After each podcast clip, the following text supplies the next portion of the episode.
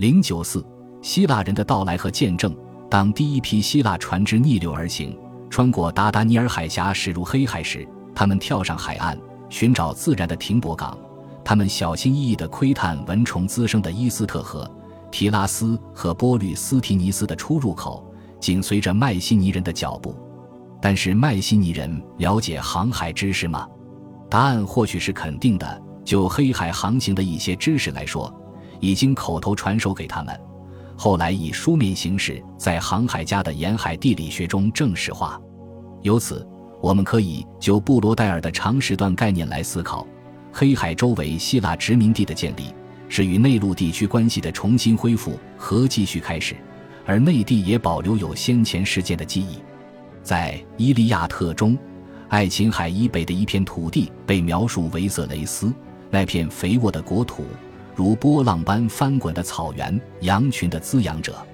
荷马的史诗写于公元前七百年左右，通常被认为借鉴了有关青铜时代、迈锡尼英雄时代的记忆和幸存的传统。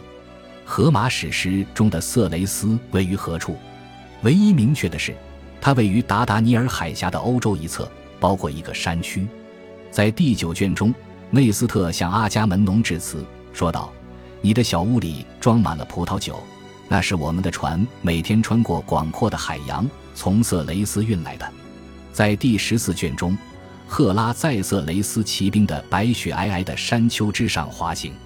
从广义上来讲，早期的希腊作家将色雷斯理解为马其顿以外的国家，有爱琴海和黑海海岸，包括哈伊莫斯山。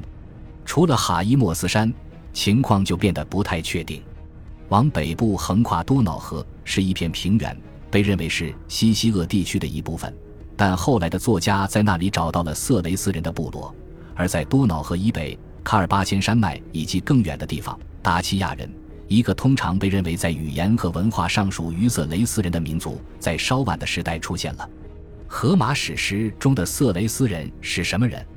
首先，他们是来自色雷斯的民族。他们所说的语言，荷马暗示是叙事中作为其同盟者出现的特洛伊人所能够理解的一种语言。安纳托利亚和色雷斯之间似乎存在着某种联系。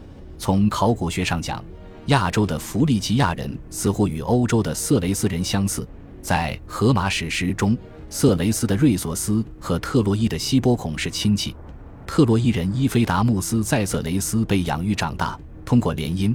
他即将成为居住在那里的基修斯的亲戚，伊菲达穆斯将要支付的聘礼，部分是色雷斯的绵羊和山羊。荷马史诗中的色雷斯人，是指男性武士精英，他们与特洛伊人的亲戚关系，可能不是社会各阶层族群连续体的一部分，而是一种出现在精英间的现象。希罗多德认为，色雷斯人构成了仅次于印度人的人数最多的国家。这是许多现代色雷斯学家所采用的说法，他的观点是基于地理上的误解，这种误解使得色雷斯比实际情况要大得多。除此之外，还有居住在那里的不同民族总人数的数值评估情况。由于色雷斯比西西厄更靠近希腊，希腊人可以说出更多的当地部落，其中一些毫无疑问只不过是单个村庄而已。按照希罗多德的信念。世界的地理对称性促使他将多瑙河的河口置于尼罗河三角洲的正北，从而有效地将色雷斯扩大到与印度相称，并缩减了被认为是正方形的西西厄地区。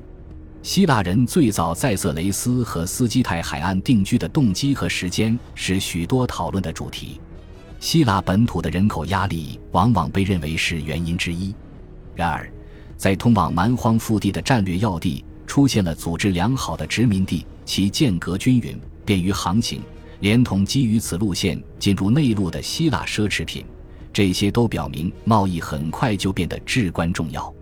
南部的第一个希腊殖民地位于色雷斯的爱琴海沿岸，名为阿夫吉拉，始建于公元前654年，但庞塔斯海岸殖民化时间尚不确定。靠近多瑙河口的伊斯特洛斯。似乎是最早正式建立的殖民地，该遗址的有效考古证据可将其最早的人类活动层追溯至公元前六百三十年。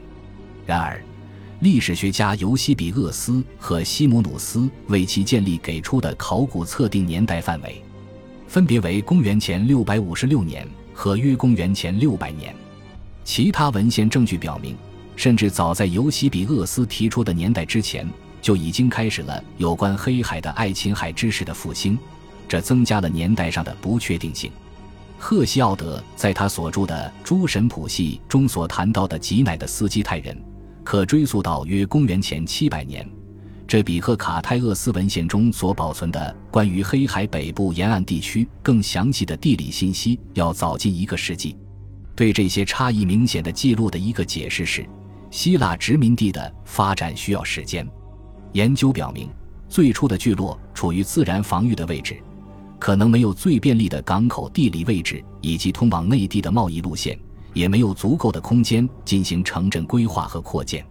考古上发现的殖民地位于交通便利的地方，只有在与好战的土著人建立良好关系之后，这些地点才可能被采用。如果这一探索是为了寻找新的材料和市场，而不是逃避人口过剩而引发的现象，那么甚至最早的接触都可能是季节性的。希腊人每年一次沿着海岸行驶。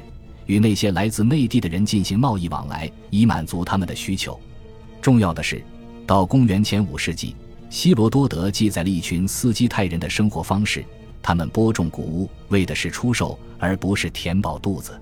这表明，大规模的农业生产结构调整必然是相当长一段时间互相影响的结果。永久殖民点坐落的优越地理位置，适宜与内地进行贸易。阿波罗尼亚本都卡和梅森布里亚本都卡位于布尔加斯湾两侧，前往色雷斯平原很便利。托米斯和伊斯特洛斯位于多布鲁詹海岸，相距多沼泽，不适宜居住的三角洲之前的多瑙河下游最北端湾岛，只有一小段的陆上运输路线。提拉斯位于德涅斯特河沿岸，别列赞和奥尔比亚位于第聂伯河沿岸，还有潘提卡派翁位于克赤海峡。控制着出入梅奥蒂斯湖以及顿涅茨河和顿河的交通。在草原墓葬中发现的希腊葡萄酒双耳酒罐和希腊制造的饮酒具，使我们对贸易的程度有所了解。正如我们从碑文和文学资料中了解到的那样，希腊人从贸易中获得了奴隶和谷物。但起初，草原上很少有华丽的墓葬。游牧民族似乎在森林草原地带活动，在他们自己当地的森林草原农牧民以及希腊沿海和内河的商人之间形成了三方关系。到公元前六世纪中叶，在该地区已经建造了许多防御工事，希腊的进口商品大量涌入这里。其中已知现存的最大遗址是贝尔斯克，它位于第聂伯河的沃尔斯克拉河支流。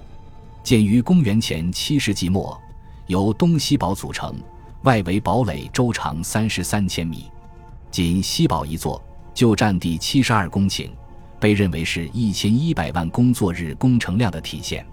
其外部有一千多座古墓，这一切使得世界上任何已知的同时代的聚落都相形见绌。根据某些遗迹，贝尔斯克被鉴定为类似于盖洛诺斯镇的木结构壁垒。城镇人口包括希罗多德曾简要提到过的格洛尼人和布迪诺伊人混杂的希腊斯基泰人以及斯基泰人。但是，尽管他可能想到了其中一个森林草原中心，但我们不能确定是哪个。从考古学的角度来看，贝尔斯克是不可能被完整发掘的。城镇还开展了诸如三叉建筑的铸造、灌封遗存以及铁器锻造之类的工艺作坊。中央围场安置有粮仓，还有至少十一个独立的聚落。我们可以设想一下这一季节性的聚会：牧民们牵着他们的牛羊和满载经济作物的农耕团体汇聚到一起，进行食物交易、下赌注、玩游戏，并结成婚姻联盟。本集播放完毕，感谢您的收听，喜欢请订阅加关注，主页有更多精彩内容。